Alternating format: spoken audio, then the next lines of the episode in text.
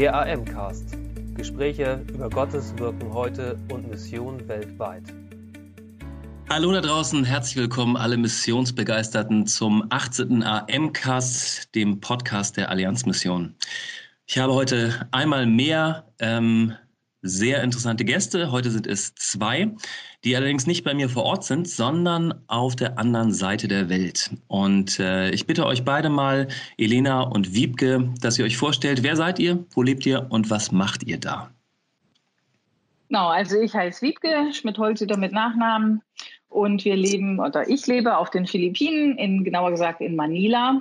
Das ist die Hauptstadt der Philippinen mit so circa äh, guten 20 Millionen Einwohnern. Und was ich da mache, puh, das ist ein bunter Blumenstrauß an Tätigkeiten. Ähm, sehr viel sozialdiakonische Missionsarbeit. Es ist uns ein Anliegen, dass wir Leuten ähm, die Liebe Gottes in Wort und Tat ganz praktisch bringen. Wir sind mit sehr viel Not hier konfrontiert und genau da wollen wir mitten rein, weil wir glauben, dass Gottes Liebe da auch mitten rein spricht. Und äh, von daher ähm, Manchmal bin ich äh, im Armenviertel unterwegs und sitze in irgendeiner Hütte und unterhalte mich mit einer Frau, äh, während ihre sieben Kinder um uns herum flitzen. Und äh, manchmal stehe ich im Unterricht äh, im, am christlichen College und unterrichte Studenten. Äh, manchmal sitze ich in irgendwelchen Sitzungen äh, von irgendwelchen Projekten, Vorstands mit, Vorstandssitzungen von irgendwelchen Projekten. Ähm, und manchmal bin ich einfach auch nur zu Hause und äh, bereite irgendwas vor, sitze am Computer, bereite vielleicht eine Predigt vor oder eine Bibelarbeit oder eine Andacht. Ähm, und alles, was da so zwischendrin ist. Hm. Jede Menge. Richtig. Sehr spannend. Das hört sich ganz schön vielfältig an. Elena, wie ist es bei dir? Mein Name ist Elena Reh und ich lebe genauso wie Wiebke äh, in Manila auf den Philippinen. Wir leben sogar in einem Haus gemeinsam mit anderen Filipinas zusammen, haben hier eine super Hausgemeinschaft. Ähm, gleichzeitig sind auch meistens die Shorties noch mit bei uns an Bord im Haus, was gleichzeitig auch eine meiner Aufgaben und auch Wiebkes Aufgabe ist, die Shorties zu betreuen, die hier ein Jahr oder elf Monate genau bei uns äh, Zeit verbringen dürfen auf den Philippinen. Und genauso äh, kümmern wir uns auch sehr gerne um Besucher und Volontäre und Praktikanten, die meistens bei uns doch in äh, ja, zahlreich aufschlagen. Und das ist immer wieder ein äh, Segen, eine Aufgabe auch und eine Herausforderung, aber immer wieder ein Segen, einfach unsere Arbeit, unser Leben hier mit den Shorties, mit den Besuchern, Volontären zu teilen. Und die sind dann meistens hier bei uns im Haus auch untergebracht. Mhm. Und ähm, was mache ich sonst noch? Ich bin in meinem ersten Term auf den Philippinen, beim ersten Einsatz hier mit der Allianzmission und ähm, bin viel in der Gemeinde involviert, einer philippinischen Partnergemeinde von der AM hier, ähm, unter anderem in vielerlei Projekten und Vielfältigkeit, was Wiebke vorhin schon sagte, das ist wirklich so ein Thema ähm, und unter anderem eben auch im Drop-In-Center im Projekt Park Asa involviert und eingebunden. Und äh, dann, wie, wie schon so schön sagte, alles das, was noch so zwischendurch kommt, spontan und was das Leben so mit sich bringt. Und das kann ganz unterschiedlich aussehen und ist immer spannend, äh, äh, manchmal anstrengend, manchmal spaßig, manchmal traurig, aber immer spannend, da dieses Leben gemeinsam hier äh, mit Gott zu erleben in Manila. Wow. Das hört sich für mich so an, als ob die äh, Tage auf Manila mehr als 24 Stunden wie hier in Deutschland hätten. Ähm, Haben sie auf jeden Fall. Genau. Alles klar, das habe ich vermutet. Ähm, äh, wie lange seid ihr beiden schon auf den Philippinen? Also für die Podcast-Hörer muss ich äh, ergänzen, dass ähm, Elena und Wiebke äh, beide jetzt keine Bio-Filipinos in dem Sinne sind. Mhm. Also ich fange mal, fang mal gerade an. Ähm, ich bin jetzt, wie gesagt, seit äh, Anfang 2016 auf den Philippinen als, äh, wie nennt man so schön, Langzeitmissionarin. War aber auch schon mal 2003 selbst äh, Short-Termer hier, auch mit der RM damals. Und äh, deshalb sage ich immer irgendwie in meinem Herzen, ist es schon viel, viel länger als nur vier Jahre. Mhm. Äh, knapp vier Jahre jetzt, aber ähm, ja, also seit Beginn 2016 bin ich hier als Langzeitmissionarin. Sehr schön. Genau, und ich bin äh, seit Anfang 2003 hier auf den Philippinen. irgendwie ist es äh, erstaunlich, aber das werden dann jetzt bald schon 17 Jahre. Wow, eine lange Zeit, ein ganzes, ganzer Abschnitt des Lebens. Richtig.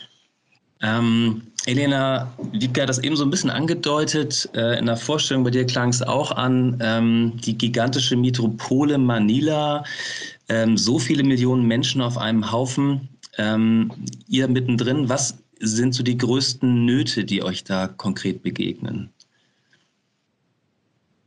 Wie wir vorhin schon ja gehört haben, ähm, viele, viele Menschen und wie gesagt, für circa 20 Millionen und das auch circa, weil es so schlecht zu bestimmen ist, wie viele Menschen hier tatsächlich leben und ähm, tatsächlich irgendwie unterkommen in dieser Stadt. Also es sind viele, viele Menschen und ein, eine der größten Herausforderungen, glaube ich, ist auf jeden Fall diese, äh, diese sehr, sehr starke, wie weit die Schere von Arm und Reich auseinandergeht. Ähm, und eine, eine Spanne zwischen super, super reich. So reich, wie ich das selbst in meinem Leben und in Deutschland nie erlebt und gesehen habe. Und mhm. dann auf der anderen Seite eben ganz, ganz weit auf der anderen Seite einfach tiefste Armut. Ähm, viele, viele Menschen, die in Armvierteln leben, ähm, die unterhalb der, ähm, äh, die unterhalb der, wie sagt man den jetzt nochmal? Armutsgrenze. Entschuldigung, mir fiel das Wort nicht ein. Unterhalb der Armutsgrenze leben und eben vielleicht äh, knapp darüber, was aber tatsächlich im Leben, im Alltag keinen Unterschied macht. Mhm. Und ähm, viele, auch viele Menschen, die wirklich auf der Straße leben und von der Hand in den Mund und nicht wissen, was äh, morgen ist, was sie heute Abend essen, was sie in zwei Stunden essen können. Ähm, und mit dieser Armut zusammenhängt, hat, gehört auch die Bildung, der niedrige Bildungsstand. Äh, mhm. Äh, laut OECD hat, haben die Philippinen ähm, ein, ist das Land oder eines der Länder mit dem niedrigsten Bildungsstand. Und äh, da weltweit. Zahlen oft weltweit. Gerade kam ja die neue PISA-Studie genau, raus PISA und da raus. kam raus, dass von allen teilnehmenden Ländern die Philippinen tatsächlich äh, das Land ist mit der schlechtesten Schulbildung, schlechteste Lesefähigkeit, Rechenfähigkeit, schlechtester Bildungsstand in, in Wissenschaft. Ja. Krass. Und das bei den beschulten Kindern. Bei den beschulten mhm. Kindern. Und mhm. die, ich meine, die Alphabetisierungsrate ist offiziell, ist die sehr, sehr hoch in diesem Land, aber da, wie, wie bei vielem anderen, sind es auch nur Zahlen auf Papier.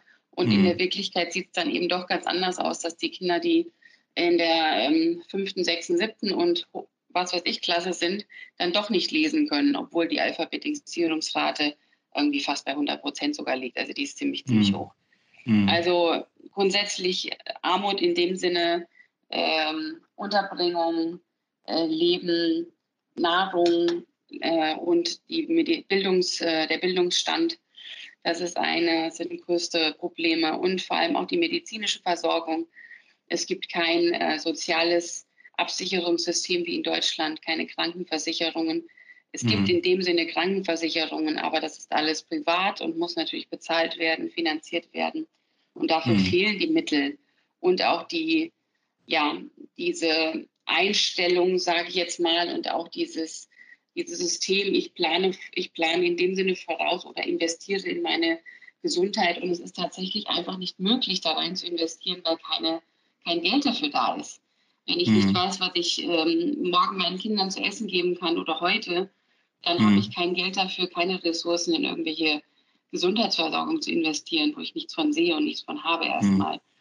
Aber mhm. medizinische Versorgung kostet sehr, sehr viel Geld hier und ähm, das haben die Leute nicht. Und dann im schlimmsten Fall werden, mhm. sterben eben die Leute, weil man nicht das Geld hat, um zum Doktor zu gehen oder ins Krankenhaus, in die Notaufnahme mhm. oder irgendwo hin. Und ähm, ja, also man könnte so weitergehen und weitermachen, weitermachen, sei es von mhm. Umweltverschmutzung, auch damit einhergehen viele Krankheiten, auch in dieser Stadt vor allem, ähm, Wasserverschmutzung oder auch der Zugang zu sauberem Wasser eben was sehr, sehr begrenzt ist zur Elektrizität. Und äh, so ist das ein Kreislauf und ein ähm, ineinander, in eine, eine Verkettung äh, von sehr, sehr vielen Dingen, die dazu führen, dass die Menschen einfach versuchen zu überleben, Tag für Tag. Hm. Ähm, Elena, du beschreibst genau, beschreibst eine ganze Menge an, an Leid, beschreibst, äh, beschreibst Armut, ähm, niedrigen Bildungsstand, Probleme Gesundheitsversorgung und auch so die, die elementarsten Nöte. Das ist ganz schön weit weg von der, ähm, sag ich mal, Lebensrealität im wohlbehüteten Deutschland. Mhm. Wie kannst du damit, also wie, wie verarbeitest du das, so viel Not Tag für Tag zu begegnen und sie erstmal nicht alle unmittelbar verändern zu können? Ähm, du benutzt gerade die Worte nicht alle, nicht alle verändern zu können. Das, die Frage stellen wir uns einfach sehr oft, was können wir denn tatsächlich äh, mhm. an diesen Umständen wirklich verändern?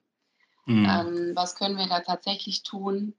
Und das ist genau die Herausforderung, damit umzugehen, das täglich zu sehen und damit auch konfrontiert zu werden, die Entscheidung mhm. zu treffen, ich lasse mich auch auf das Not der anderen ein, auf mein Gegenüber auch emotional lasse ich mich darauf ein und leide mhm. eben auch mit. Und auch zu mhm. sagen, ich kann eben, ähm, ich kann eben diese Umstände in, in der Grundlage nicht verändern. Mhm. In den Tiefen kann ich die nicht verändern und kann nicht ähm, das politische, korrupte System verändern und das Gesundheitssystem und äh, wie die Leute hier untergebracht sind und leben. Ähm, aber ich kann, und das können wir, wir können einzelnen Menschen begegnen und können, mhm. ähm, können uns Projekte und, und Strukturen und Programme überlegen, ähm, wie wir Menschen tatsächlich ähm, begegnen können und einzelne Leben auch verändert werden. Und diese mhm. einzelnen Leben und das, was wir tun, dass das dann wieder Kreise zieht dass äh, mhm. äh, die Menschen wieder Auswirkungen haben auf ihr Umfeld und auf ihre Familien, auf ihre Freunde, auf mhm. äh, die kleinste Community, wo sie leben mhm. und ähm, wirklich auf das von dem Großen auf das Kleine zu schauen und dann aber wieder auch die Perspektive zu weiten immer zwischendurch und zu gucken, mhm. in welchem Kontext arbeiten wir hier und ähm, in allem, dass Gott derjenige ist, der alles bestimmt und der alles leitet und uns auch gebraucht hier und wir eben nicht in unserem äh, kleinen Kreis arbeiten, vergeblich strampeln und mhm. versuchen, hier was zu, die Welt zu verbessern. Weil wenn ich nur das darauf schaue oder mich nur daran festhalte, dass ich die Welt verbessere oder wir als Missionare, wir als AM ähm, die Philippinen, Manila besser machen, dann sind wir verloren. Dann äh, mhm. ist das auch hoffnungslos.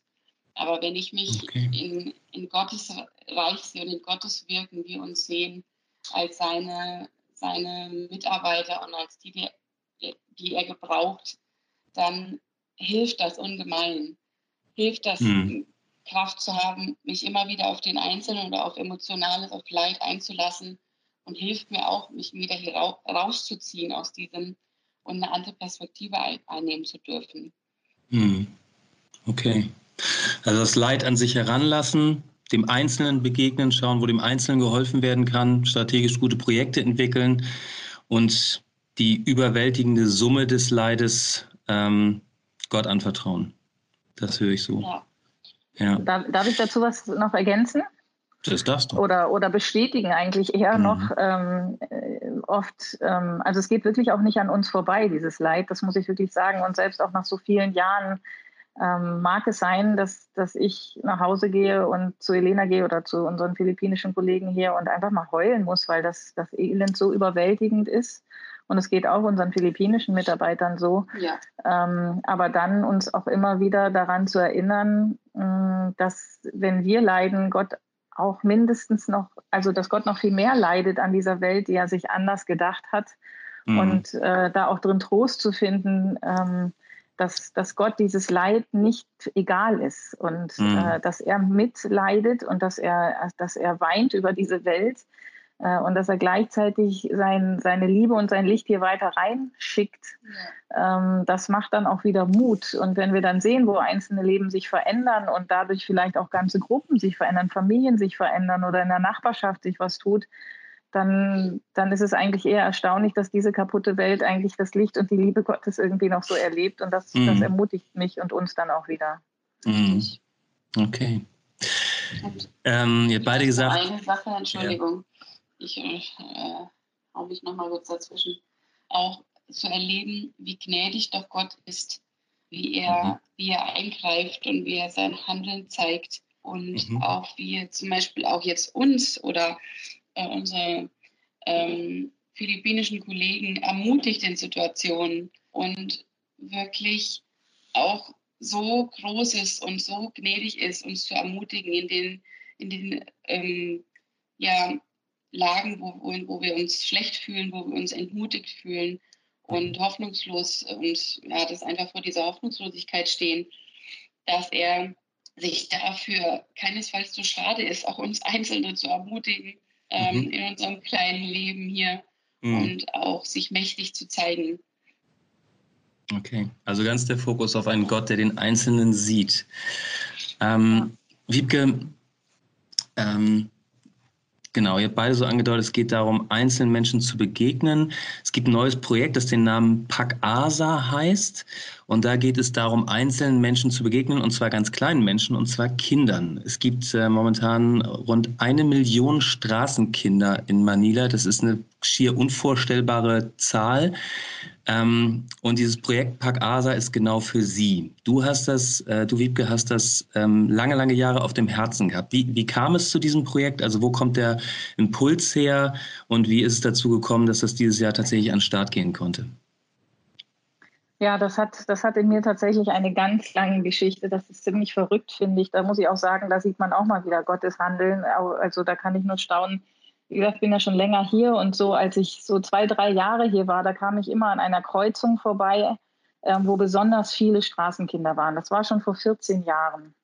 Überall sind Straßenkinder. Wobei, ich möchte es nochmal kurz sagen, Straßenkinder, das sind nicht alles nur Kinder, die keine Eltern haben, sondern das sind eben auch Kinder, die in Familien aufwachsen, die auf der Straße leben, die kein festes Zuhause haben. Und dann gibt es eben auch die, die überhaupt keine Familienanbindung mehr haben. Und in dieser, dieser Kreuzung, da, da kam ich oft vorbei, weil ich in der Nähe gearbeitet habe und es hat mir fast das Herz gebrochen. Jedes Mal habe ich gedacht, hier an dieser Stelle müsste eigentlich ein Straßenkinderprojekt hin. Aber das ist ein Riesending, sich auf sowas einzulassen und sowas anzugehen. Und Warum? irgendwie hatte ich auch, ähm, weil es ja sehr, sehr viele Mitarbeiter braucht, weil es mhm. sehr viel Fingerspitzengefühl und Know-how braucht, mit diesen mhm. Kindern umzugehen. Und mhm. ich war ja da zu der Zeit, glaube drei Jahre hier knapp.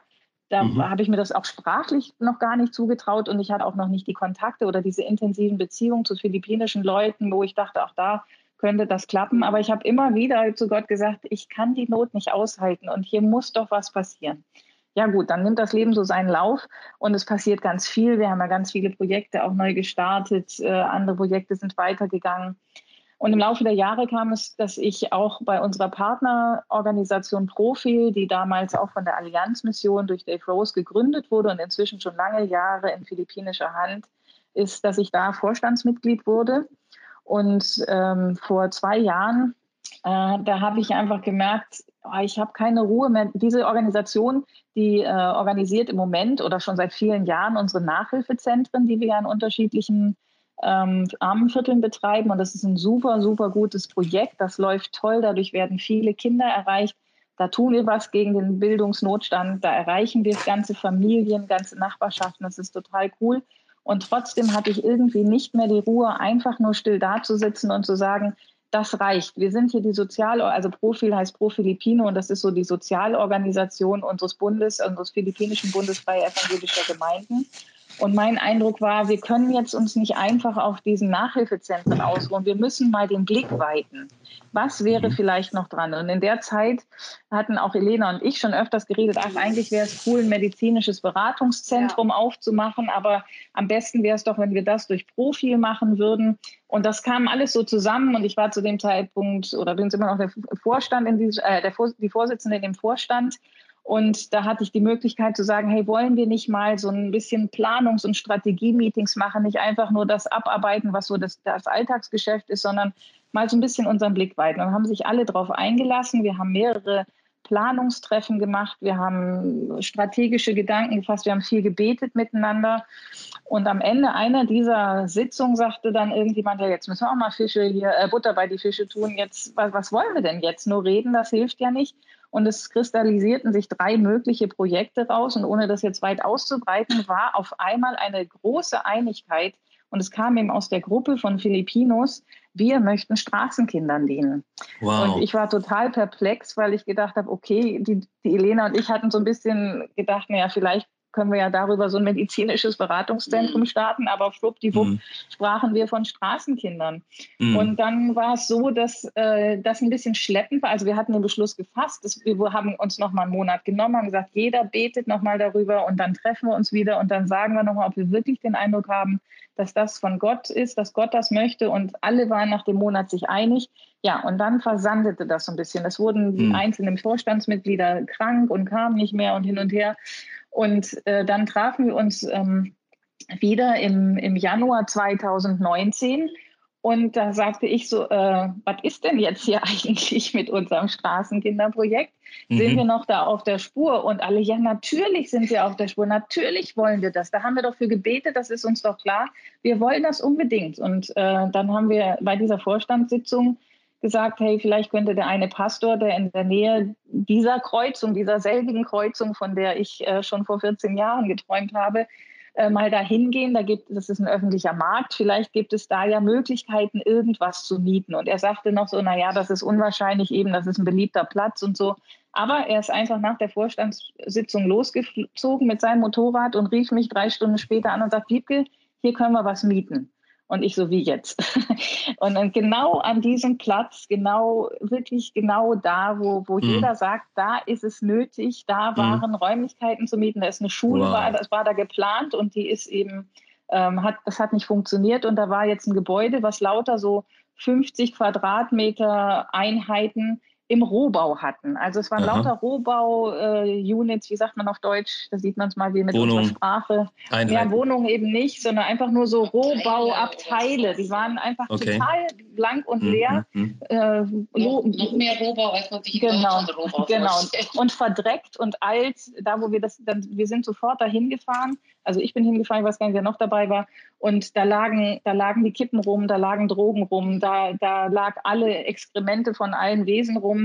Das stank wie die Sau. Das, das war ein mhm. fürchterlicher Ort. Aber mhm. irgendwie sofort haben die, die da waren, haben gesagt, hey, das könnte es wirklich werden. Und dann war es halt so, dass die uns erst 50 Quadratmeter angeboten haben. Dann haben mhm. sie uns 100 Quadratmeter mhm. angeboten und schließlich wurden es 125 Quadratmeter. Wow. Und das für einen vergünstigten Mietpreis, ja. weil der Pastor da irgendjemand kennt und sie das Projekt auch gut fanden auch und mit so. Dem Bürgermeister genau, mit dem hat. Bürgermeister. Und dann, dann kam das, dass wir da äh, einen vergünstigten Mietpreis und der kleine Haken war eben, wir mussten äh, sofort anfangen zu bauen und äh, das war eigentlich unmöglich, aber auch da hat Gott dann den Weg geebnet und in dem Ganzen haben wir einfach gesehen, Gott hatte da seine Hand drin. Also das, mhm. das war so unglaublich, dass er das so vielen unterschiedlichen Leuten zu einem einzigen Zeitpunkt aufs Herz gelegt hat. Und dann auch in dem Augenblick, wo wir alle nochmal bestätigt haben, ja, wir glauben wirklich, dass Gott das möchte, dass wir das mhm. tun, dass mhm. dann auch die Möglichkeiten uns geschenkt wurden, muss man sagen. Es ist unglaublich, dass wir diesen Platz mhm. gekriegt haben. Also ja. wirklich unglaublich. Cool. Vielleicht noch kurz was auch, wie, was wir vorhin gesagt haben, wie cool Gott ist, wie er uns bestätigt und ermutigt. Jetzt im Nachhinein, wo es schon angefangen hat, haben wir von vielen, vielen verschiedenen Seiten gehört, dass Leute schon jahrelang dafür beten, andere Organisationen, wow. andere Missionare, mit denen wir so nichts erstmal großartig da zu tun hatten, schon lange für beten, dass genau an diesem Platz jemand ein Projekt anfängt. Für Straßenkinder. Für Straßenkinder. Dass Leute gesagt haben, wir beten schon jahrelang dafür, wir haben keine Kapazitäten. Wir beten, dass eine andere NGO oder Missionsorganisation dort an diesem Platz ein Projekt für Straßenkinder äh, anfängt. Und wir hatten auch Besuch von dem, sagen wir mal, Sozialamt von unserer Region. Es geht um Registrierungsprozesse unseres ähm, Straßenkinderprojekts. Und die sagten, die waren keine Christen, und die mhm. sagten auch, auch wir haben schon lange gehofft, dass hier jemand was anfängt für Straßenkinder an diesem Ort. Mhm. Also auch im Nachhinein auf dem Weg vor, im Vorfeld ganz viel Bestätigung und Ermutigung.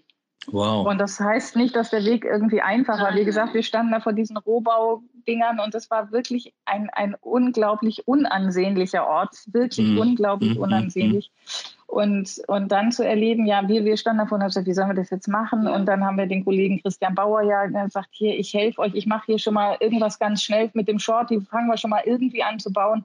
Und dann habe ich gesagt, komm, dann lass uns doch versuchen, mal ein Bauteam zu kriegen. Das ist unwahrscheinlich, dass jemand aus Deutschland so kurzfristig kommen kann. Und dann haben wir es erst angefragt, dann haben wir es wieder verworfen, dann haben wir es wieder angefragt. Und dann waren da auf einmal sieben Leute, die gesagt haben, wir kommen, wir kommen und helfen euch. Und die kamen dann innerhalb von ein paar Wochen und haben ganz viel auch gerissen da und haben ganz viel vorangebracht, was wieder Mut gemacht hat, dann weiterzumachen. Und so, so ist dann ein Steinchen im wahrsten Sinne des Wortes aufs andere geraten. Äh, und ja, das war einfach cool zu sehen, dass Gott das vorbereitet hat. Das hat trotzdem viel Einsatz gekostet, viel Schweiß im wahrsten Sinne des Wortes. Äh, das war eine heiße Bauphase, weil der, das war mitten im philippinischen Sommer, so im März. April, Mai. Das heißt, so wie warm ist es da? 40, 45 Grad waren es oft und äh, da hohe ist Luftfeuchtigkeit. hohe Luftfeuchtigkeit und in dem, in dem, Ding weht hm. kein Lüftchen oft und äh, ja, das war wirklich mit Schweiß verbunden, aber es war auch ganz toll, auch da zu sehen, wir haben unsere, unsere Bibelschüler, mhm. Wir haben gefragt, könnt ihr uns helfen, Steine zu schleppen? Und die sind einfach gekommen. Samstags morgens haben die da drei, vier Stunden mit uns Steine geschleppt, Fliesen geschleppt, äh, wow. Zement geschleppt. Äh, mhm. Dann war es auch ganz witzige Begegnung. Da war so ein Mann, der schlich da immer rum und irgendwann fragte er mal, ja, ob er vielleicht auch zwei Steine schleppen könnte und ob er dafür ein Brötchen kriegen kann. Also so ein philippinisches kleines Brötchen. Und mhm. wir kannten den gar nicht, hat ihn schon ein paar Mal gesehen. Und dann, dann sagte ich, ach, weißt du, du kannst auch einfach ohne zwei Steine zu schleppen ein Brötchen bekommen. Wenn du Hunger hast, dann schenke ich dir einfach eins. Und er sagt, nein, das will ich aber nicht, ich will da mittragen. Und dann hat er seine zwei Steine geschleppt. Ja, und dann hat er zwei und vier und sechs und zehn und zwanzig und hundert Steine geschleppt und kam dann die nächsten Tage immer mal wieder und wow. nahm aber gar nichts dafür, sondern er sagte einfach, nee, ich, hab, ich kann euch helfen, ich habe eh nichts zu tun. Auch wow. solche Begegnungen dann, wo wir einfach gemerkt haben, oh Gott sorgt auch dafür, dass das jetzt klappt, weil das musste mhm. ja alles irgendwie nicht gut deutsch geplant mit fünf mhm. Jahren Head of Time Bauplanung, sondern einfach, jetzt müsste es halt klappen und Gott hat das geschenkt. Wow, das ist der Hammer. Ja, ähm, echt der Hammer. genau, also wer die, äh, die Räumlichkeiten sind sehr, sehr schön geworden und ähm, ein Ehepaar aus Deutschland war bei euch und hat so ein bisschen Videoaufnahmen gemacht, ein ganz tolles Video daraus produziert. Das äh, verlinken wir auch in dem Artikel, den mir den äh, alle Hörer sich gerne in der aktuellen Ausgabe unserer Zeitschrift Move äh, durchlesen können. Dazu mir am Ende. Pagasa ist inzwischen am Start. Ähm, Elena, erzähl doch mal ein bisschen, was passiert denn da eigentlich? Also wir haben aktuell äh, unter, der, äh, unter dem Vorbehalt, dass sich die Dinge auch noch ändern werden, so haben wir das gestartet. Äh, wir gehen einen Schritt nach dem anderen. Aktuell haben wir von Montag bis Freitag geöffnet und das ist ähm, immer jeweils von mittags um die Mittagszeit, so 12, 1 bis abends 8 Uhr ungefähr. Wow, okay. Und in diesem Zeitraum können die Kinder aus der Umgebung kommen, einfach vorbeikommen und haben die Möglichkeit dort äh, zu duschen und was sie auch alle immer äh, sehr gerne tun.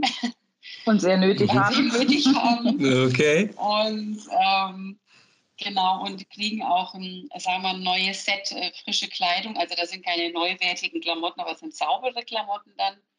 Äh, wir haben eine Waschmaschine da vor Ort, die, die läuft täglich. Mehrere Ladungen werden da gewaschen.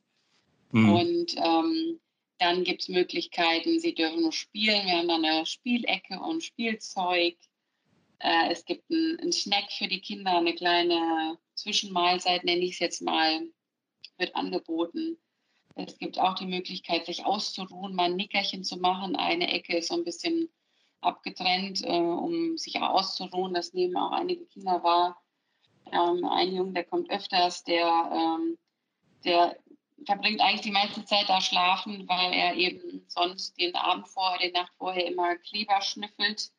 Eine beliebte Droge hier, vor allem bei Straßenkindern mhm. oder Leuten, die auf mhm. der Straße leben und die eben einfach den Hunger dadurch auch verdrängen wollen. Und ähm, mhm. ja, der versucht das eben auch und äh, der schnüffelt regelmäßig Kleber. Hm. Und der ist dementsprechend dann auch, wenn er kommt, meistens noch bisschen high. Bisschen high, genau. Und hm. möchte lieber schlafen. Und dann darf er schlafen und legt sich in die Ecke. Und hm. andere Kinder schlafen zwischendurch mal, legen sich mal hin und äh, kommen dann wieder zur Gruppe dazu irgendwann und spielen weiter mhm. oder so. Und es gibt auch äh, kleine, ich sag's jetzt mal, Lernangebote. Also man darf sich darunter jetzt nicht so was ganz äh, Strukturiertes wie im deutschen Kindergarten oder so vorstellen, weil diese Kinder eben, was das Thema Struktur betrifft, äh, ja, es gibt eben keine Struktur in ihrem Leben. Und warum sollten sie das dadurch irgendwie können oder äh, wollen oder wären sie das gewohnt, sich irgendwie irgendwo anzupassen, äh, sondern die sind erstmal wild, wenn die kommen. Mhm. Und äh, vor allem am Anfang, so die ersten zwei Stunden, ist wirklich auch, ähm, ja, da ist da ordentlich was los, würde ich mal sagen. Okay. Ähm, und das ist aber so. Und das, ähm, da muss man, ich sag mal, mit leben und da mit eintauchen in das Chaos und dann versuchen, mhm. da so ein bisschen Herr drüber zu werden. Aber die Kinder auch da erstmal ankommen lassen mhm. von diesem anderen chaotischen. Und du hast vorhin gesagt, die Räumlichkeiten sind sehr schön geworden. Und das stimmt auch, die sind echt nett geworden.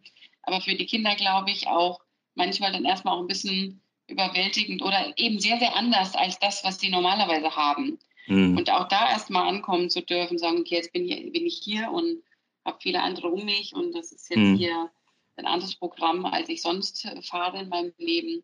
Mhm. Und wie gesagt, so kleine Lernangebote von, äh, sage ich mal, mal geometrische Figuren ausmalen äh, oder ein bisschen was mit Zahlen rechnen, mit Buchstaben. Die können ja alle nicht lesen, schreiben, irgendwas. Die sind alle völlig unbeschult, und, also überwiegend unbeschult, genau. Richtig. Wir hatten vor kurzem, ein, hat eine Mitarbeiterin dann eine Geschichte vorgelesen und ähm, auch mit Bildern noch dabei und sehr, sehr anschaulich und schön erzählt.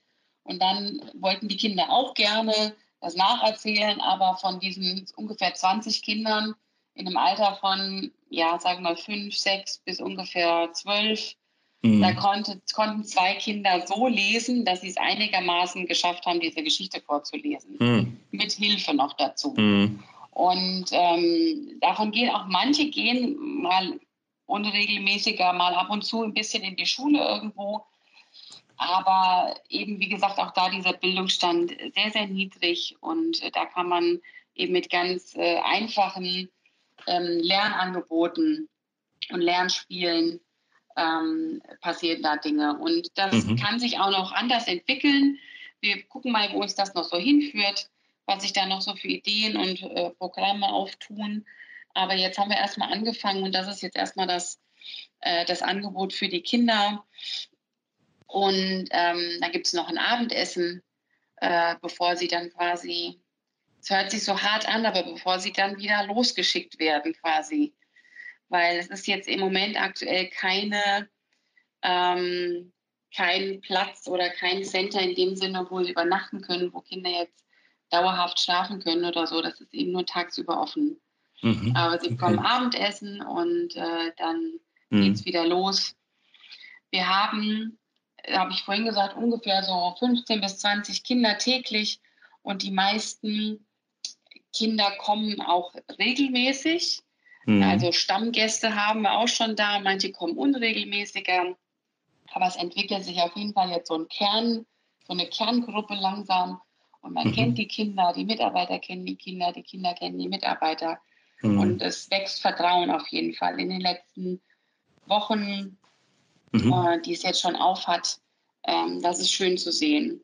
Okay. Außerdem werden Hausbesuche gemacht, Hausbesuche in Anführungszeichen, da wo halt die, die Kinder unterkommen oder leben mit ihren Familien oder das, was davon übrig ist.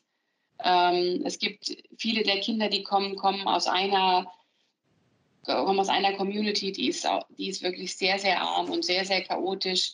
Die ist da in der Nähe von dieser, von unserem äh, Straßenkinderzentrum. Und die Mitarbeiter besuchen dort eben Angehörige oder Leute, die sich sonst, die sonst mit den Kindern irgendwie zusammenleben, um da auch Vertrauen zu schaffen. Wir hatten vor allem in den ersten Wochen einige äh, Vorfälle, wo die Eltern sehr, sehr wütend waren auf uns äh, oder auch ältere Geschwister, die vorbeikamen und die Kinder wieder abgeholt haben oder weggezerrt haben. Weil in der Zeit, wo sie bei uns im Drop-In-Center sind, sind sie natürlich nicht auf der Straße und können betteln. Das mhm. heißt, sie können auch kein Geld äh, erbetteln, um das der Familie oder den, der Eltern, den Eltern oder der großen Schwester abends zu geben. Okay. Und ähm, da waren natürlich einige dann eher weniger begeistert von. Mhm. Und, aber nach diesen, zum Beispiel nach Hausbesuchen, ist da schon wirklich auch einiges passiert an Beziehungsbau zu den Familien, dass sie wissen, okay, wo sind die Kinder und das ist ja mhm. auch was Gutes für die, wenn sie da sind, sich ausruhen können. Sie kriegen zwei Mahlzeiten da, sie dürfen duschen mhm. und was das auch Gutes hat. Das heißt nicht, dass jetzt alles toll ist und alles ganz einfach läuft, auch mit den, mit den Familien oder für die Kinder. Aber diese Hausbesuche sind ein ganz wichtiger Teil, um Beziehungen zu bauen, auch zu den Familien. Mhm. Und das ist auch wie bei allem, was wir tun, dass wir sagen, ähm, das soll halt eben auch Kreise ziehen und wir wollen größere Gruppen erreichen, wir wollen die Familien erreichen, die Communities, in denen sie leben, erreichen. Und das geschieht jetzt quasi auch durch den Beziehungsbau zu den Kindern, dass wir da die Möglichkeit haben, eben auch die Familien kennenlernen zu dürfen und mhm. da zu schauen, wie, ähm, kann man da wirkt, wie kann man da wirken und wie kann man da sich einsetzen bei den Beziehungen. Und das, mhm. das Hausbesuch, das muss man wirklich in Anführungsstriche genau. setzen. Da denkt man jetzt, also wie sie haben doch ein Zuhause, ja, schön wär's. Genau. Aber es ist mehr so Elternsuchen oder Beziehungs, ja. irgendwelche Beziehungen von diesen Kindern finden und, und da den Kontakt suchen. Genau. Mhm. Weil Haus ist äh, deutlich ein übertriebenes Wort. Mhm. Ne? Okay, also wirklich den, nicht nur die einzelnen Kinder im Blick haben, sondern auch ihr Umfeld mit genau. erreichen und zu helfen, sozusagen nachhaltig so ihren, ihre Rahmenbedingungen so positiv wie möglich zu beeinflussen. Ja, genau. und wir würden uns ja auch eigentlich wünschen, dass wenn es, äh, wenn also ein Ziel für uns wäre, entweder diese Kinder in irgendeiner Form wieder mit ihren Eltern und ihre ganzen Familien in, in gewisser Weise wieder zu resozialisieren. Sprich auch staatliche Angebote in Anspruch zu nehmen in Zusammenarbeit mit dieser örtlichen, wenn man es jetzt so nennen will, Sozialamt, dass man da auch Kontakt aufnimmt und sucht, was gibt es denn für Möglichkeiten für diese Kinder mhm. samt ihren, wer auch immer jetzt in ihrem Umfeld ist, Mhm. Also wenn das klappen würde, sie zu resozialisieren, wäre das natürlich äh, super. Und mhm. wir würden natürlich auch, äh, also unser Ziel ist schon, dass wir gucken, dass diese Kinder äh, dann die Chance kriegen auf Bildung und so. Und dafür ist halt mhm. wichtig, überhaupt mal zu verstehen, in welchem Kontext leben die denn eigentlich? Was für, wie lose oder eng sind irgendwelche Beziehungen? Haben sie überhaupt irgendwelche Kontakte? Mhm. Ähm, das, das sind so Sachen, die wir halt auch versuchen rauszukriegen. Und wo ja. das dann stattfindet, wo die gefunden werden, das ist schon auch sehr positiv, dass dann diese Leute auch sagen, ach, da kümmert sich jemand. Das mhm. öffnet gleich wieder Türen. Ja.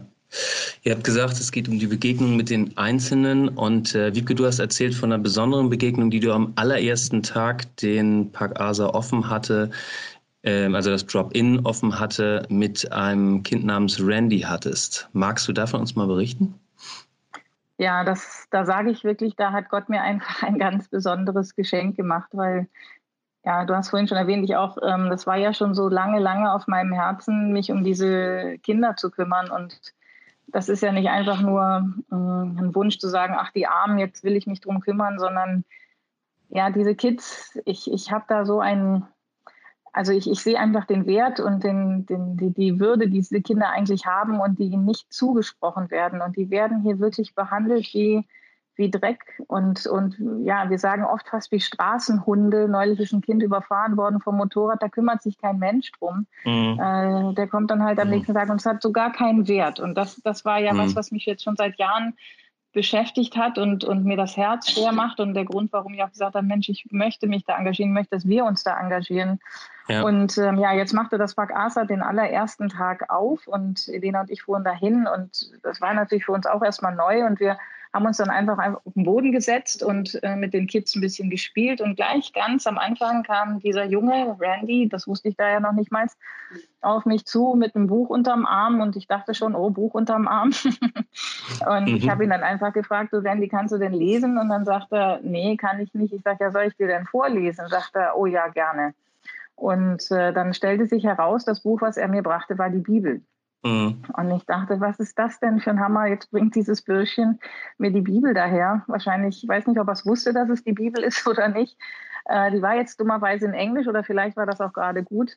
Und ich sagte, kannst du denn ein bisschen Englisch sehen? Natürlich nicht. Ich sage, ja, es macht ja nichts, du, ich lese dir einen Satz vor und dann übersetze ich dir den, dann können wir darüber reden. Und so hat Gott es geschenkt, dass ich genau an diesem allerersten Tag mit dem allerersten Kind, mit dem ich wirklich so geredet habe, ähm, kamen wir eben auf die Schöpfungsgeschichte und wie Gott den Menschen geschaffen hat. Also es war eine Kinderbibel, so ging das ein bisschen zügiger dahin. Und, mhm. äh, und, äh, und dann konnte ich mit ihm darüber ein kurzes Gespräch führen, dass er eben auch von Gott geschaffen ist und dass er, dass Gott ihn lieb hat, dass er ihn will, dass er sein Leben will, dass sein Leben eben nicht nur mhm. ähm, Dreck ist oder, oder er überflüssig ist oder er einfach nur dafür da ist zu betteln, damit er für seine Familie irgendwas äh, besorgen kann oder seine kleine, der hatte seine kleine zweijährige Schwester, äh, nein Quatsch, Nichte dabei und mhm. eine dreijährige Nicht- und zweijährige Schwester, genau, ich komme schon ganz durcheinander, ähm, mhm. ähm, weil er auf die den ganzen Tag oder immer aufpassen muss, weil die anderen alle mhm. anderweitig irgendwo sind. Und dass mhm. das eben nicht nur einfach der Sinn seines Seins ist, der, der sah auch, der sieht auch wirklich schlimm aus, der Junge, und, und ist, ist in, eigentlich in einem sehr üblen Zustand. Man sieht ihm das ganze Elend an und ja. ihm sagen zu dürfen, du weißt was, das, das ist nicht alles. Gott hat dich geschaffen und du bist ein wertvoll geschaffener mhm. Mensch. Du bist gewollt, dein Leben ist gewollt und Gott hat gute Pläne für dich. Gott, Gott möchte mhm. dich, Gott möchte dein Leben. Mhm. Das war für mich, ähm, ja, ich, ich hätte oder ich habe geheult an dem Nachmittag vor lauter mhm. Freude, weil ich gedacht habe, wie barmherzig ist Gott jetzt einfach erstmal mir gegenüber, dass ich das am ersten Tag gleich vermitteln darf, was mir so lange schon schwer auf, der, auf dem Herzen ist, aber weil ich mich auch für den Randy so gefreut habe, dass, dass ich es ihm sagen durfte und dass er mit dieser, mit dieser Bibel unterm Arm daherkam und Gott irgendwie das geschenkt hat, dass wir beide mhm. darüber ins Gespräch kommen konnten. Und er hat auch mit mir darüber geredet. Das war jetzt kein mhm. Monolog mhm. meinerseits, sondern er hat Fragen gestellt und, und, und wie das denn ist und, und ob das denn wahr ist. Und ja, und es war einfach, einfach cool. Also ich muss echt wow. sagen, das war großartig und das wünschen wir uns ja, dass das letztlich auch in diesem Drop-in-Center ähm, dass das, äh, also bei allem, was wir da an, an Aktivitäten machen, letztlich wünschen wir uns, dass diese Kinder begreifen, dass sie wirklich wertvolle und von Gott geliebte und geschaffene Geschöpfe sind, Wesen sind, die, die viel mehr sind als das, was sie scheinbar sind, weil die Welt sie so behandelt und selbst mhm. Familien oder wer auch immer sich um sie kümmert, sie so behandelt. Zum Teil sind es ja auch Gangs, die hier Straßenkinder im Griff haben und so. Und dass das mhm. aber nicht ihr, ihre Identität ist, sondern dass ihre mhm. Identität ist, dass sie geliebte äh, Kinder Gottes sind, Geschöpfe, mhm. Geschöpfe Gottes sind. Und dass er sie einlädt. Und das, das fand ich total toll, dass das in dem ersten Gespräch gleich stattfinden mhm. durfte. Als du mir das erste Mal das erzählt hast, ist mir im Nachgang auch die Tränen gekommen, diese Vorstellung. Ich denke an meine eigenen beiden kleinen Kinder, die jetzt äh, vier und sieben sind und äh, stell mir vor, wie es für ein Kind ist, wenn es ein Leben lang nur kommuniziert, Chris, dass es überfällig, äh, dass es äh, überflüssig, dass es Müll ist, dass es nichts wert ist. Und äh, ja, es berührt mich total, was für ein riesiges Geschenk ihr und Gott durch euch diesen Kindern ähm, da machen könnt. Ja. Ja, und der Randy, der ist, äh, das ist auch interessant, der, der ist einer von denen, wo dann die Schwester kam. Das ist eine ganz komplizierte ja. Familiengeschichte, aber kam die Schwester und war halt sauer und wollte ihn da wegzerren und hat ihn mhm. auch weggezerrt und wollte mhm. ihn verbieten, weil er muss betteln und er muss halt gucken, dass er die kleineren unter seine Fittiche nimmt, mit denen durch die Straßen zieht und äh, mhm. bettelt und klaut. Mhm. Und der Randy lässt aber nicht locker. Und das, das glaube ich, ist auch, sage ich jetzt mal, so eine Frucht dieser ersten Begegnung der taucht immer wieder auf, zwischendurch mhm. und irgendwie schafft er sich die Lücken, dass er kommen kann. Und es zieht ihn dahin und das finde ich eben auch ähm, bewegend, dass, dass er gemerkt hat, schon jetzt nach so kurzer Zeit, hier ist was anders. Hier lohnt es sich für zu kämpfen. Mhm. Ähm, das, das ist bei ihm so oder auch noch ein mhm. anderer Junge, der, der Ali, da sage ich auch noch mal kurz was, wenn ich darf. Habe ich die Zeit noch? Das ist dir ganz freigestellt. Wunderbar, dann möchte ich was dazu haben, sagen. Äh, für unsere Podcast-Hörer muss ich vielleicht kurz ergänzen. Wir haben äh, vor dem Gespräch haben wir darüber geredet, wie lange sowas denn ja, dauert. Genau, genau. Und Elena und wir konnten sich gar nicht vorstellen, dass das so lange dauern würde, dass wir miteinander reden. Ich habe gesagt, wir werden die Zeit schon brauchen. Insofern erzähl gerne weiter. Der Ali, das ist äh, ein, ein, ein muslimisches Kind. Und das ist, ja. also wir, wir sagen im Spaß, also nochmal kurz zur Geografie dieses, dieses Zentrums. Über uns ist das, ist das muslimische Zentrum der Region. Neben uns ist eine Sekte, hinter uns ist eine Sekte. Ähm, und umgeben okay. sind wir auch sonst viel von Muslims, Muslim, Muslimen. Mhm. mhm. Sorry, ich kann die Sprache nicht ja. so richtig hintereinander kriegen. Und Muslimen, genau. Und, ähm, und deswegen, wir sind da auch schon so ein bisschen in einem gewissen Brennpunkt. Ja. Und wir hatten schon im Vorfeld gesagt, was ist denn, wenn wir jetzt muslimische Kinder haben und wir erzählen von Jesus, dann müssen wir uns einfach auch darauf einstellen, dass irgendwelche Kontakte da vielleicht nicht so glücklich sind mit. Mhm. Naja, und dann war eben dieser Ali, der kommt auch regelmäßig und von Anfang an und eines Tages tauchte die Mutter auf von irgendwo, irgendwoher und sagte, sie, er sollte jetzt da rauskommen, zerrte ihn auch da raus und so weiter. Und der Ali kam aber wieder mhm. und erzählte dann, dass er immer knien muss. Und mhm. wir haben das nicht verstanden. Was meinst du mit knien? Und da hat der Ali gesagt, ja, äh, als Strafe dafür, dass er da hingeht und nicht bettelt, muss er jeden Abend auf äh, groben Salzkörnern knien, mm. äh, bis ihm die Knie blutig sind ähm, weil, er, weil er nicht gebettelt hat. Und dann kam er aber trotzdem wieder. Wir haben gedacht, er kommt nicht wieder. Mhm. Und er sagte, er kommt wieder, er sagt, es ist mir egal, ich habe mich schon dran gewöhnt. Aber er kommt. Und oh, das ist echt, äh, geht uns auch durch und durch, muss man sagen. Ja. Ähm, aber das ist es ihm wert und, und Halleluja sage ich da nur. Und ich mhm. sag, wir haben jetzt ein Fenster der Gelegenheit, ihm die Liebe Gottes einfach zu schenken und ihn damit aufzufangen und ihn, mhm. ihn da einzuhüllen drin. Und wir wissen nicht, wie lange er das durchhält und mhm. was da kommt, aber solange wir ihm damit begegnen können, ist das ein Riesengeschenk, dass wir das dürfen. Wir machen gleich weiter nach einer kurzen Pause.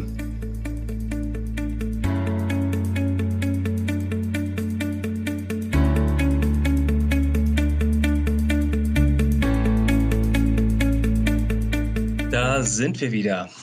Ähm, ja, es sind herzbewegende, ja, ein himmelschreiendes Leid und herzbewegende einzelne Geschichten, die ihr da berichtet.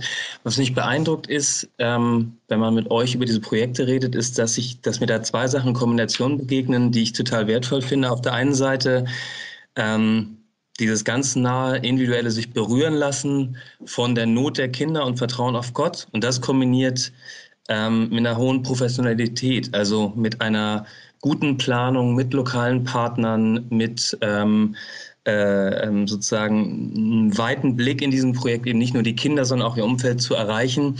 Ähm, da würde ich gerne noch ein bisschen einsteigen und würde dich fragen, Elena, ähm, Ihr, ihr, habt eingangs gesagt, dass es viele Mitarbeiter braucht, um sowas an den Start zu bringen. Deshalb einfach mal die Frage, das drumherum. Was für Mitarbeiter habt ihr? Wie läuft die ganze Finanzierung? Ihr habt von Profil gesprochen, ähm, äh, einer lokalen äh, Organisation.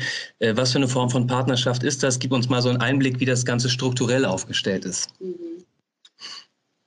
Also schon äh, ewig und drei Tage sind wir als AM Philippinen ähm, haben wir die, dieses Privileg, in einer Partnerschaft mit dem Bund Freier Evangelischer Gemeinden hier auf den Philippinen zusammenzuarbeiten. Mhm. Äh, und das ist äh, eine sehr fruchtbare und wirklich äh, vertrauensvolle Beziehung geworden. Und in diesem Kontext ist auch Profil, was Wiebke vorhin schon mal erwähnt hat, Pro Filipino, eine Sozialorganisation oder ein sozialer Arm des Bundes.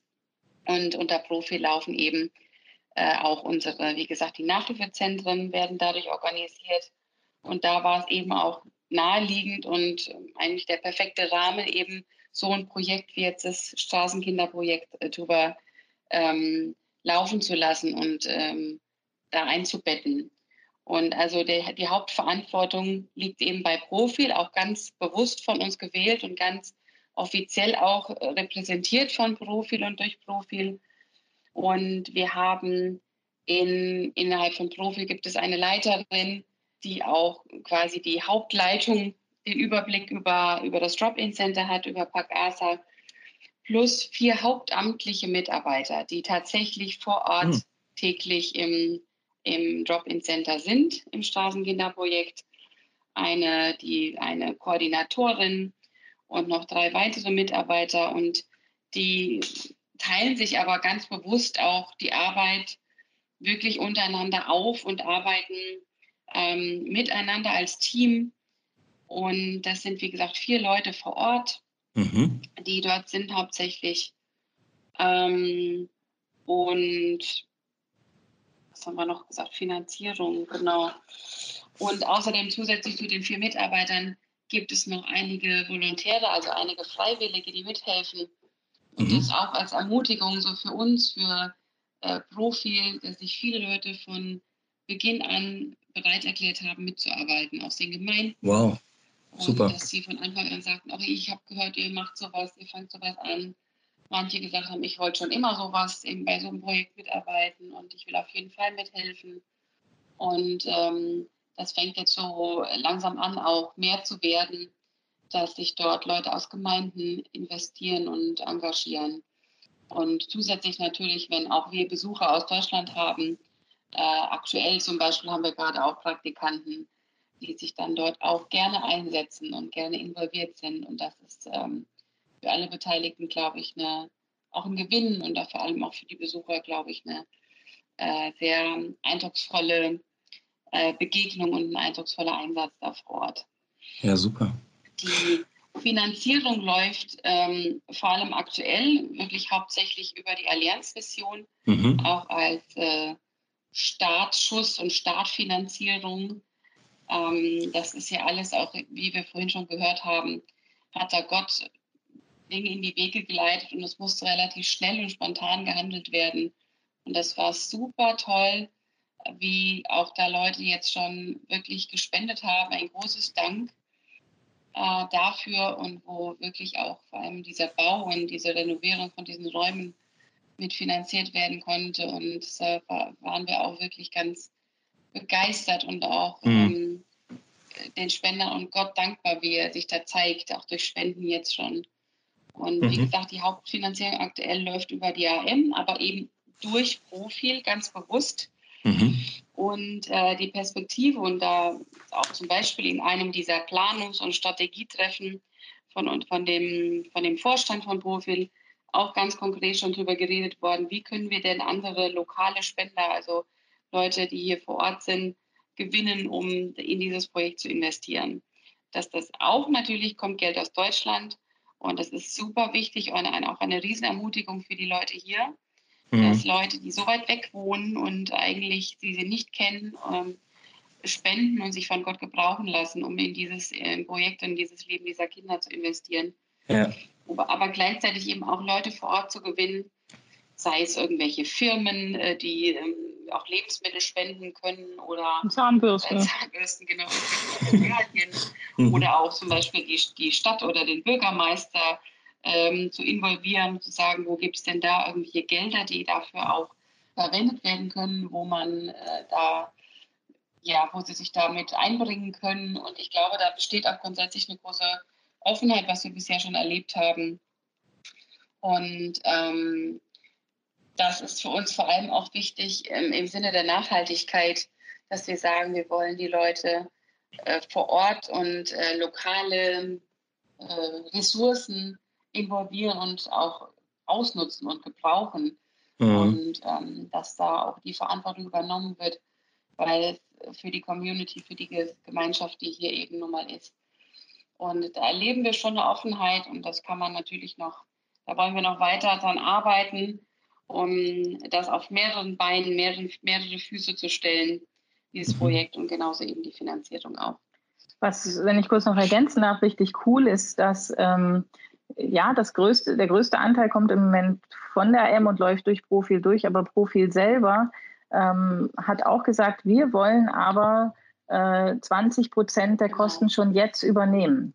Ähm, das mhm. heißt, das muss die AM nicht mehr spenden, sondern da sind Leute, die sich schon durch entweder durch Spenden hier vor Ort oder durch andere Formen von Einnahmen ähm, involvieren und sagen, also das fand ich auch einen ganz tollen Zug zu sagen, nein, wir wollen nicht nur abhängig sein von Spenden von außerhalb, sondern wir wollen 20 Prozent selber stemmen. Wow. Und äh, das ist, das ist richtig cool und auch ein gutes Beispiel dafür, dass, dass sowas auf nachhaltige Beine kommt. Äh, mhm. die, die sind da sehr engagiert. Und trotzdem ist es natürlich super wichtig, dass im Moment gerade für diese Startphase ähm, ja auch die Unterstützung aus Deutschland kommt, weil da einfach, ich meine, das ist kein Projekt, was irgendwelche Einkommen kreiert.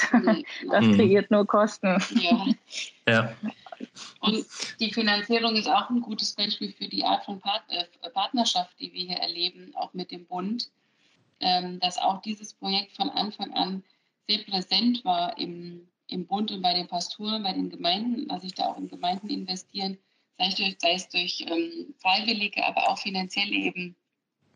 Und dass das hier ganz wichtig ist, ist es überall wichtig, aber auch vor allem hier auf den Philippinen, dass ein Projekt äh, akzeptiert wird von, von, von der Leitung von diesen Pastoren zum Beispiel, dass das als mhm. ihrs gesehen wird.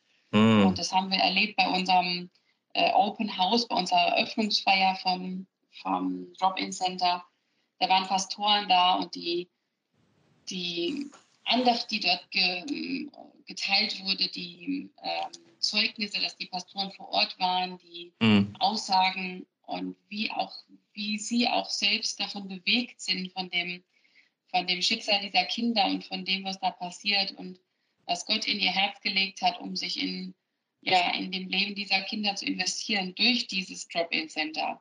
Mhm. Und äh, das war so schön zu sehen.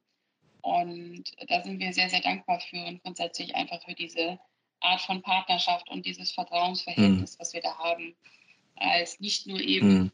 wir sind nicht nur die Ausländer, die da von außen kommen und irgendeine Idee haben und eben die Finanzen bringen, sondern wir sind, wir sind Partner und wir gehen gemeinsam voran und wir gehen gemeinsam, sind wir, wirken wir in Gottes Reich und er darf uns gemeinsam gebrauchen als seine Kinder und nicht eben als Deutsche und Filipinos, sondern als ja, seine Kinder eben gemeinsam. Ja. Wow, danke für den Überblick. Das ist äh, ganz schön spannend und ganz schön gut aufgestellt.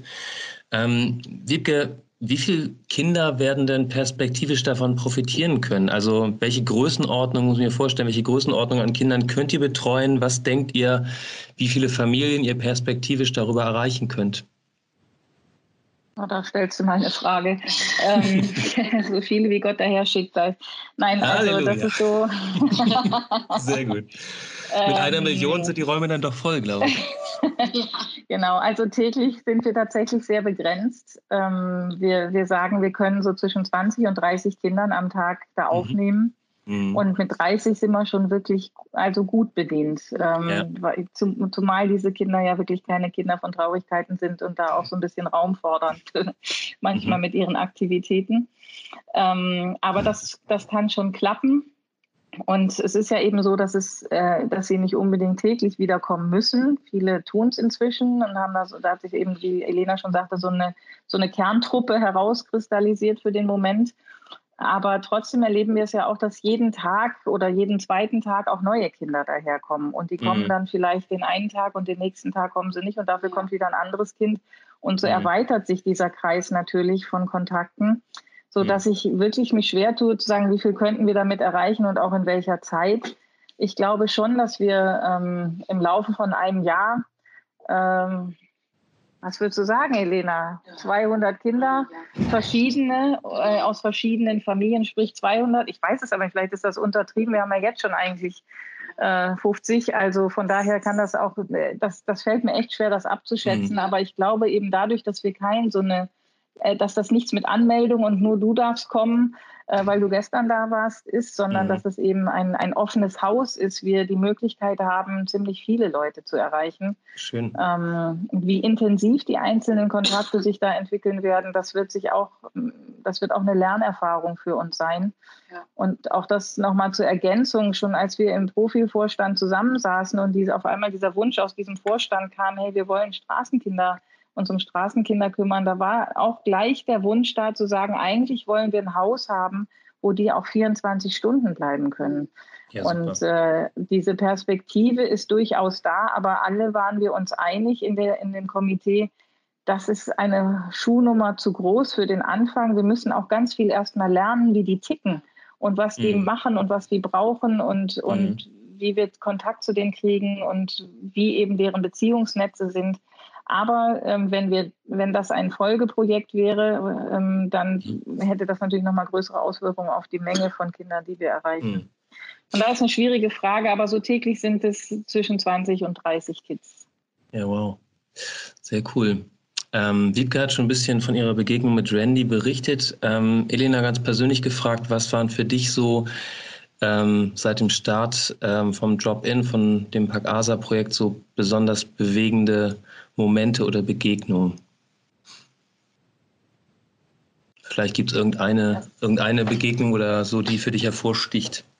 Ja, es gibt echt äh, viele Dinge und es sind auch viele Kleinigkeiten, wenn man so den Tag da verbringt mit den Kindern. Ähm, wir haben eine, ein, eine Familie oder ein, einige Kinder sind Geschwister. Mhm. In dieser Familie gibt es einige taube Kinder.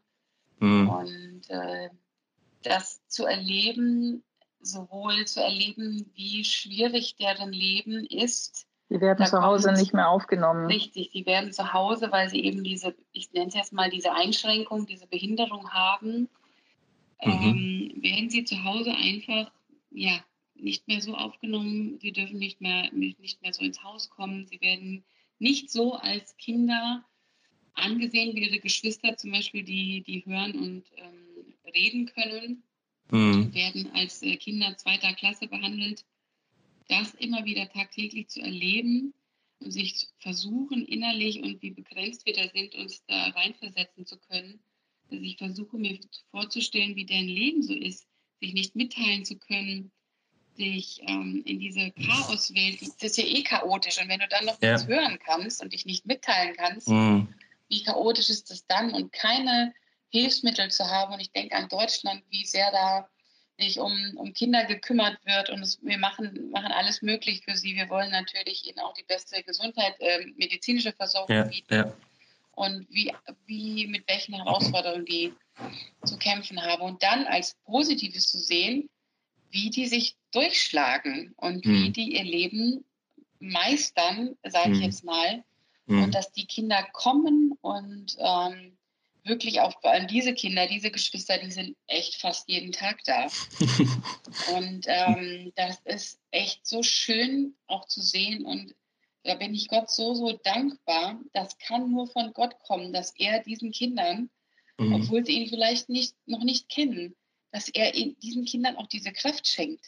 Mhm. Und diese Kreativität, zum Beispiel mhm. irgendwelche Lösungen zu finden für Probleme, die ihnen in den Weg kommen, äh, wo ich davor stehen würde und denke, äh, ja, ich, ich kann es nicht schaffen, ich werde es nie schaffen. Mhm. Und das sehe ich ganz klar, dass das wirklich ein Geschenk ist von Gott, dass er überhaupt dieses, diese, diese Kraft schenkt und diesen Willen auch und diese Kreativität irgendwie, sich durchs Leben zu schlagen. Mhm. Und äh, vielleicht eine weitere Sache noch in dieser Community, wo die meisten Kinder eben irgendwie herkommen, äh, die bei uns so aufschlagen im Drop-In-Center. Also vielleicht, vielleicht erklärst du mal, was eine Community ist. Das hat ihr jetzt schon öfters erwähnt. Ist, ich finde das so schwierig. Ich finde kein richtiges deutsches Wort dafür. Mischung also, aus Gegend und Nachbarschaft. Genau, sagen wir mal ja Boden, okay. Gegend, Nachbarschaft eben ein, ein, eine bestimmte ähm, Anzahl von Personen, die zusammenleben in einer okay, also Gegend.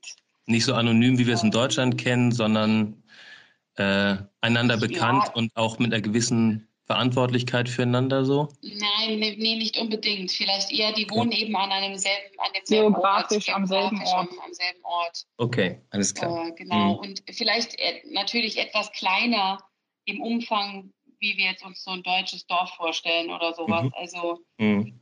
räumlich vor allem. So eine Art Nachbarschaft, genau. aber das dann wieder auf äh, zusammengedrängt. Ich weiß auch nicht, genau. schwer zu sagen. Ja, okay. Danke für die Klärung. Ja, das ist äh, schwierig dafür, ein wirklich deutsches, äh, gutes Wort zu finden. Ich entschuldige mich. Mhm. ähm, ja, eine Geschichte vielleicht noch von diesem, von diesem wie gesagt, in dieser einen äh, Nachbarschaft gab es ein äh, Feuer letztes Jahr und da sind viele, viele Familien betroffen äh, mhm. gewesen. Und jetzt hatten wir vor zwei Wochen war ein Junge im Drop-In-Center und wir hatten äh, haben uns am Tisch gesetzt, alle gemeinsam, wir haben Bilder gemalt und jeder sollte doch mal seine Familie malen oder soll sie sich ein Haus malen und darin Familie oder die Menschen malen, mit denen er zusammenlebt. Mhm. Und dieser Junge erzählte dann, das neben mir und erzählte, malte eben. Und dann sagte er irgendwann, ja, ich, eigentlich fehlt da noch jemand. Da fehlt noch die kleine, die kleine Schwester. Aber die kann ich ja nicht reinmalen, sagte Nicht? Ja, die ist bei, den, bei dem Feuer gestorben eben letztes Jahr. Mhm. Und er erzählte das ebenso und ähm, sagte, dass ja in dieser Hektik dieses Feuers und in diesem Durcheinander und in dieser Katastrophe hat man halt vergessen, das Kind mit rauszuholen.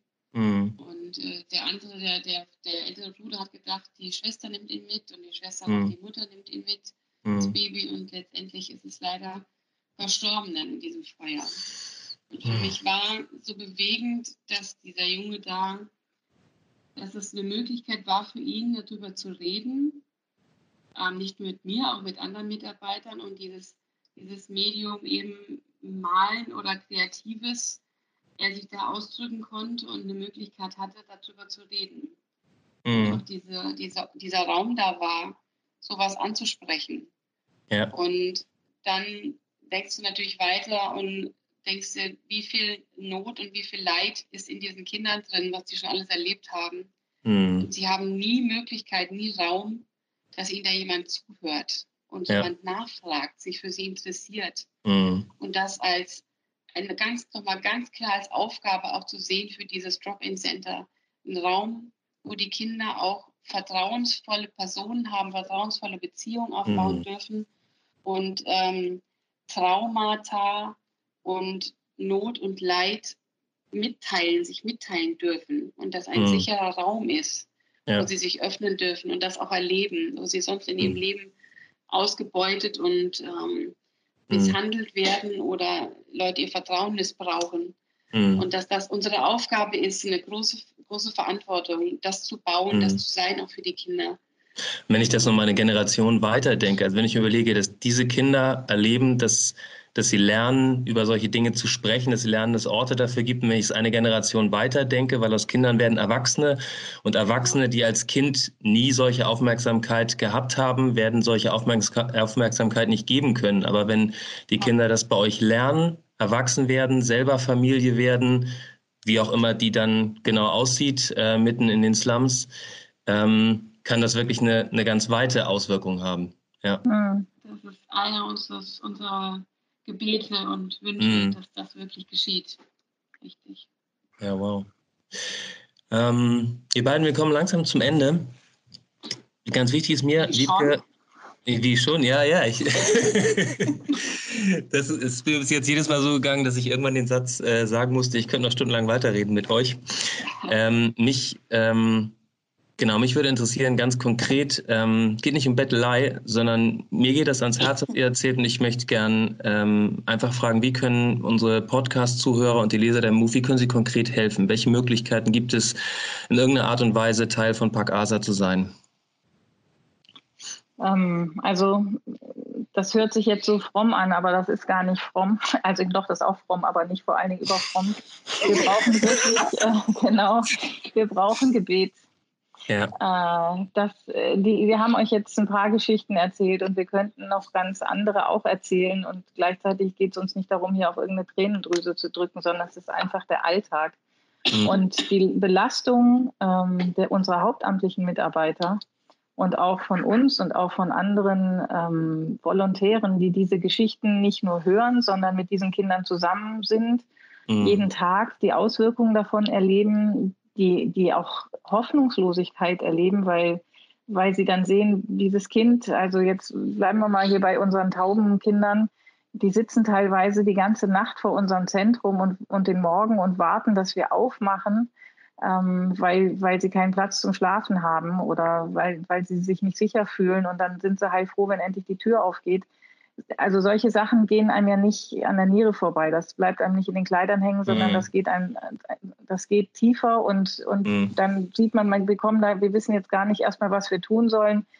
Und dass unsere Mitarbeiter nicht ausbrennen oder kaputt gehen daran äh, und nicht sagen, hier, jetzt haben wir die ersten 30 Geschichten gehört, jetzt äh, kündigen wir, weil damit kann ich nicht weiterleben. Äh, das ist echt ein großes Gebetsanliegen. Und dass die Liebe zu diesen Kindern nicht verflacht, weil, weil die Empathie irgendwann und die Sympathie und das Herz nicht mehr dabei sein können, weil, weil es einfach dicht macht. Mhm. Ähm, das, ist, das sind wirklich ganz ernsthafte Gebetsanliegen und wir sind jetzt schon dabei zu überlegen, wie können wir diesen Mitarbeitern, also schon ist gut, aber wir sind dabei zu überlegen, wie finden wir gute Wege, unseren Mitarbeitern gute Supervision angedeihen zu lassen, damit sie nicht dran Super. kaputt gehen, Super. weil das einfach ähm, unheimlich herausfordernd ist. Und also deswegen Gebet ist, steht für uns beide ganz oben. Äh, das brauchen wir wirklich jeden Tag. Äh, das ist nichts, was einfach leicht geht, was da, was da passiert in diesem äh, Drop-in-Center. Und dann natürlich, es fiel jetzt ja auch schon das ein oder andere Mal, wir brauchen auch finanzielle Mittel. Ähm, wir machen da sicherlich so ein, ein wir, wir hauen da nichts raus. Also das ist kein Luxusleben, was diese Kids da haben. Da wird einfach gegessen und so. Aber wir wollen eben auch, dass die Kinder sich die Zähne putzen können und eine Zahnpasta haben und ein Handtuch und, und dass sie was zu essen kriegen. Viele von diesen Kindern sind mangel- und fehlernährt. Sieht man ihnen an allem an, was sie, was sie sind und haben. Und äh, das ist uns auch wichtig und der Raum einfach und die Mitarbeiter zu bezahlen. Das kostet einfach Geld und von daher mhm. ist das auch ganz klar was. Und dann ähm, ja auch anderen davon zu erzählen, dass es so ein Projekt gibt und auch andere darauf aufmerksam zu machen.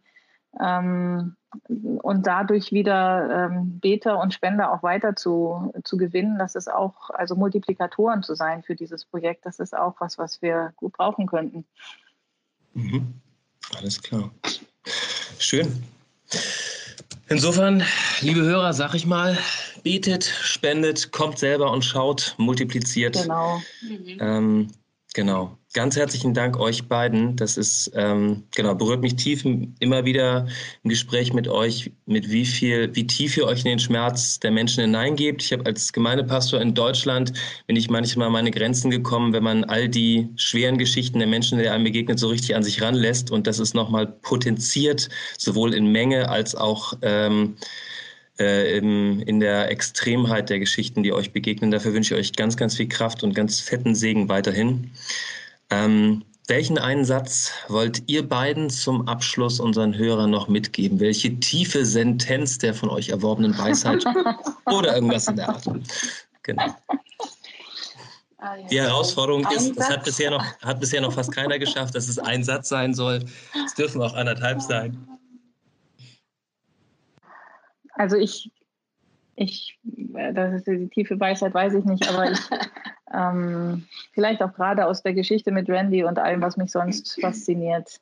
Es lohnt sich, den Menschen davon weiter zu sagen, ob sie klein sind oder groß, dass sie Gottes wertvolle Geschöpfe sind und mhm. in seinen Augen wertgeachtet und, und dass ihre Identität, dass sie ihre Identität darin finden und nicht in allem, was die Welt zu bieten hat. Und deswegen ähm, ja, das können wir überall, ob jetzt im Drop-in-Center hier oder da. Ich glaube, das, das braucht unsere Welt und von daher, ja, das okay. würde ich, würde ich gerne weitergeben. Menschen sagen, dass sie von Gott geliebt und wertvoll sind. Und wertvoll sind, genau. Schön. Elena? Elena, ja. Entschuldigung, mein Fehler. Ja, genau. Also für, für alle, die ähm, Elena irgendwann mal live begegnen, sie wird nicht auf der letzten, sondern auf der zweiten Silbe betont. Vielen Dank. ähm, ich glaube, mir ist, wäre wichtig weiterzugeben, dass wir äh, immer und in allem mit Gott rechnen und mit Gott rechnen dürfen und mit Gott rechnen sollen, mit seiner Größe und mit seinem Handeln mhm. und mit seiner Macht, die er, die er zeigt und dass es eben ähm, nicht von uns abhängig ist, von unserer begrenzten Macht und, und Wirksamkeit, was wir so tun, dass wir die Welt verändern können, sondern dass er derjenige ist, der verändert, der Menschenherzen verändert, der letztendlich die Macht dazu hat und uns ermutigt, mhm. äh, uns gebraucht mhm. und er sich zeigt in dieser Welt. Dankeschön. Zwei schöne Abschlussstatements. Ich danke euch beiden ganz herzlich für eure Zeit. Und äh, wer mehr lesen möchte zum Projekt Park Asa, der kann sich gerne ähm, in der aktuellen Ausgabe unseres Magazins Move einmal einklinken. Dort haben Elena und Wiebke gemeinsam Artikel verfasst, wo das Ganze vorgestellt wird. Da findet ihr auch einen Link zu dem Video, wo ihr die Räumlichkeiten mal sehen könnt. Und in nächster Zeit werden wir hier und da, sei es in den sozialen Medien oder unserem Magazin, auch immer wieder darüber berichten. Ihr beiden, herzlichen Dank und ganz herzliche Grüße auf die Philippinen. Danke, Dankeschön. dass ihr euch die Zeit genommen habt. Ja, sehr gerne. Und euch allen Hörern wünsche ich noch einen gesegneten Tag und bis zum nächsten Mal beim AM-Cast. Danke für Ihr Interesse und dass Sie so Teil von Gottes weltweiter Mission sind.